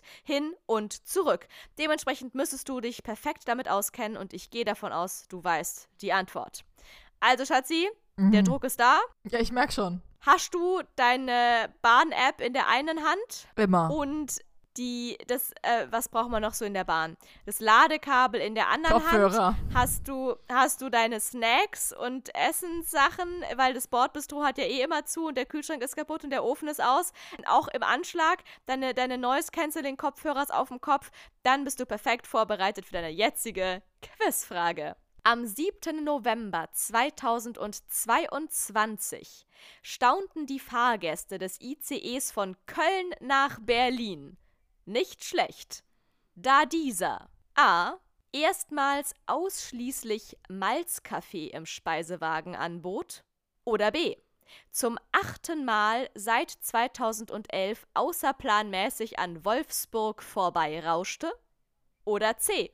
zum 3428. Mal zwei Minuten zu früh in Köln losfuhr. A, B oder C, Schatzi? Was hat die Deutsche zum, Bahn? Wie oft zum 3000 wassens Mal? C war zum 3428. Mal zwei Minuten zu früh in Köln losfuhr. Jetzt mal ganz dumme linguistische Frage, Laura. Wie sehr würdest du einen äh, kompletten Satz kritisieren, wenn äh, Leute nicht schlecht staunten, dass etwas zum 3750. Mal passiert ist? Das macht für mich irgendwie allein linguistisch gar keinen Sinn. Warum sollten die staunen, wenn was zum 3000. Mal passiert? Dann wäre es doch scheißegal. Jetzt mal ganz ehrlich. Oh mein Gott, du bist einfach so klug, Schatzi. Ich glaube, pass auf, das ist klassisches Priming, Schatzi. Die Zahl ist in diesem Kontext completely nebensächlich. Denn was viel mehr zählt, sind die Stichworte ICE, Deutsche Bahn, Köln. Zu früh. Zu früh. Nee, das kann nämlich ganz gut sein. Nee, weil dieser Zug, der fährt von Köln bis Berlin auf Ostbahnhof und wieder zurück. Und wenn da nicht komplett irgendwas explodiert ist, dann kommt dieser Zug, dann ist es so ein drei Stunden Rollierungsrhythmus. Das heißt, dieser ICE kommt an, dann steht der zwei Stunden in Köln im Depot und dann fällt er in Köln wieder ab. Das heißt, es würde total Sinn machen, der, der, der kommt halt, der kommt halt zehn Minuten bevor der Zug abfährt. Und dann fährt der ab. Also es kann schon sein, dass wenn dann jetzt gerade mal die Hohenzollernbrücke frei ist, dass der dann halt losdüst. Deswegen würde mich das gar nicht schockieren. Und ich habe auch noch nie jemanden nach diesem Zug irgendwie rennen sehen. Deswegen will ich jetzt Thema ausschließen. Ich weiß auch nicht, warum die Deutsche Bahn, ich glaube, die serviert gar keinen Malzkaffee. Okay, dann würden sie vielleicht staunen. Ich fände es aber tatsächlich amüsant, wenn die einfach mal an Wolfsburg vorbeigedüst sind und es würde sehr nach der Deutschen Bahn klingen und es würde auch sehr danach klingen, dass die Leute sich darüber stark wundern, warum an einem so wichtigen Umschlagsbahnhof wie Wolfsburg einfach nicht gehalten wird. Deswegen nehme ich B. Alles klar, Schatzi entscheidet sich nach äußerst klugem Abwägen und Kombinieren für Antwortmöglichkeit Nummer B, nämlich dass der Zug bereits zum achten Mal an Wolfsburg vorbeirauschte. So, Schatzi, ich habe natürlich auch diesmal eine investigativ recherchierte Quelle am Start. Wir sind wieder zurück. Wir sind zurück aus dem Promi-Flash-Exkurs-Dschungel und sind wieder zurück im Heimathafen des Nachrichtendienstes meines Vertrauens. Deines Vertrauens, alles klar. Der mit den vertrauenserweckenden Push-Nachrichten. Da kriegt man für alles ja, eine Push-Nachricht. Klar. Sei es, dass Prinz König Charles gerade am Brandenburger Tor angekommen ist oder andere Dinge passieren. Ich erfahre alles dank Ihnen. Es reimt sich übrigens auf Igel zum Beispiel, dieses Nachrichtenmagazin ja, ja, meines Vertrauens. Also, ich lese mal vor, Schatze, ja? Überschrift Dachzeile. schon achtmal vorbeigefahren. Juhu! Überschrift. ICE verpasst Halt in Wolfsburg. Mal wieder. Die Fahrgäste staunten nicht schlecht. Ihr Zug rauschte einfach an ihrem Ziel Wolfsburg vorbei und hielt erst eine knappe Stunde ja, dann später ist der da erneut. so im Flow und warum soll der da jetzt dann anhalten? Ja, genau so wird sein. Das passierte nicht zum ersten Mal. Und jetzt pass auf, der Artikel ist vom äh, 10.11.2022. Ein Tag vor Phasennetzbeginn. Um drei. Schatzi will was sagen. Ich möchte was sagen. Ich habe ein ganz, ganz tolles Instagram-Reel gesehen über die Deutsche Bahn, wie einer wirklich nur eine Ansage hört mit dieser, willst du einmal mit der Bahn nach Hause? Wie einer absolut phlegmatisch, also so schlimm wie ich irgendwelche Spiele erkläre, versucht zu erklären, dass dieser Zug geteilt wurde und der vordere Teil würde eigentlich nach Hamburg fahren und der hintere Teil, also unser Teil, der würde nach Bremen fahren. Ja, und der Zug wurde auch erfolgreich geteilt, nur dass der hintere Teil jetzt gerade nach Hamburg fährt. Das ist geil, weil der wirklich so 30 Sekunden rumdruckst und irgendwas mit hinterer Teil und vorderer Teil und dieser Teil und ICE, um einfach zu sagen, ja, scheiße. Die weichen Leute haben es verkackt und wir sind jetzt mit dem hinteren Teil auf dem Weg nach Hamburg, obwohl wir nach Bremen fahren sollten. Und der vordere Teil, der nach Hamburg fahren sollte, fährt jetzt nach Bremen. Deutsche Bahn, das ist geil. Das ist wirklich mal außergewöhnlich. Das ist wirklich der Burner, das toppt ja sogar noch mein Zug aus Amsterdam, der sich kurz vor Potsdam verfahren hat und wieder nochmal eine Stunde durch Brandenburg durchgegurkt sind. Ähm, ja, Leute, die Deutsche Bahn, ich sag's doch immer wieder für Überraschungen gut. So wie auch eben am äh, hier 7. November Wolfsburg, braucht 2022. Und zwar um, steht hier in diesem Artikel, um 23.04 Uhr sollte der ICE am Montagabend in Wolfsburg. Und das ist auch noch der letzte. Oh, wie frech. Ja, eben. Das war der, in dem ihr halt auch saßt. Ne? Ihr seid doch in Berlin. Nee, stimmt, ihr seid, ihr seid früher eingestiegen. Ihr seid um 18 Uhr irgendwas eingestiegen. Aber ja, es wird wohl der letzte gewesen sein. So, er ja, sollte der ist halten. irgendwann um eins dann in Berlin. Dann sind die raus. Dann gibt's auch nichts mehr anderes. So sieht's aus. Doch er fuhr einfach weiter. Erneut hat ein Zug damit auf der Strecke zwischen Köln und Berlin den Halt in der niedersächsischen Stadt übergangen. Laut einem Bericht der Wolfsburger Nachrichten passierte das seit 2011 mindestens achtmal. In Stendal, da wollen wir ja alle schon Ja, ja, ja, hin. kennen wir in, alle. In Stendal sei der Zug um 23.42 Uhr angekommen, wie ein Sprecher der Deutschen Bahn mitteilte. Die Fahrgäste, die in Wolfsburg aussteigen wollten, mussten demnach bis dorthin mitfahren, um dann wieder zurückzureisen. ja, als da ob da noch ein. Regio fährt. Am Nee, Arsch. pass auf. Ja, nee, da kommt, ich, es kommt gleich die Auflösung. Taxischein, Trotzdem- Taxischein. Yes, ich sag nur, ich sag nur Stuttgart, Stuttgart und Süddeutsche Pampa, Taxi on Fleek. Trotzdem, ey, es ist schon 23.04 Uhr. Man rechnet schon damit, dass man nicht vor Mitternacht in seiner Heimatbutze sein wird oder wo auch immer. Und dann musst du noch bis, bis eine Dreiviertelstunde lang bis nach Stendal gurken, um dann wieder von Stendal zurück nach. Also Leute, wie scheiße kann das Leben eigentlich laufen? So, letzter Absatz. Warum der Zug in Wolfsburg nicht gehalten hatte, wird noch ermittelt. Wir können Ja, dazu derzeit so keine. Angaben machen. Pass auf, jetzt pass auf, einfach geil. Wir können dazu derzeit keine An Angaben machen, da der Vorfall intern noch geprüft wird, sagte der Sprecher den Wolfsburger Nachrichten. Die Bahn erstattet den Fahrgästen die Kosten für das Taxi zurück nach Wolfsburg. Ja, wenigstens das. Aber ich sag's nochmal, wenn du eh schon mitten in der Nacht unterwegs bist, einfach nur noch nach Hause willst und dann fährst du noch bis nach Stendal weiter und musst wieder mit dem Taxi Da hast du so zurückfahren. richtig Bock, dich Ciao. auch in Wolfsburg da an dem in Infoschalter anzustellen und einen Taxischein zu besorgen. Ob es in Stendal überhaupt einen Infostand gibt, der um die Zeit noch besetzt ist, ist noch mal was ganz, ganz anderes. Schatzi, Ah, I doubt ich it. Bock. doubt it, ich glaube auch. Ja, also wie gesagt, ich habe Stories für nächste Woche von unserer Rückfahrt. Ich, ich bin ready. In diesem Sinne, Leute, dann seid ihr jetzt ja schon perfekt eingestimmt auf die nächste Woche. Äh, und ich hoffe, ihr habt die heutige Folge mega genossen. Also, wenn ihr mal nach Berlin kommt, dann wisst ihr jetzt lauter Sachen, die ihr nicht machen solltet.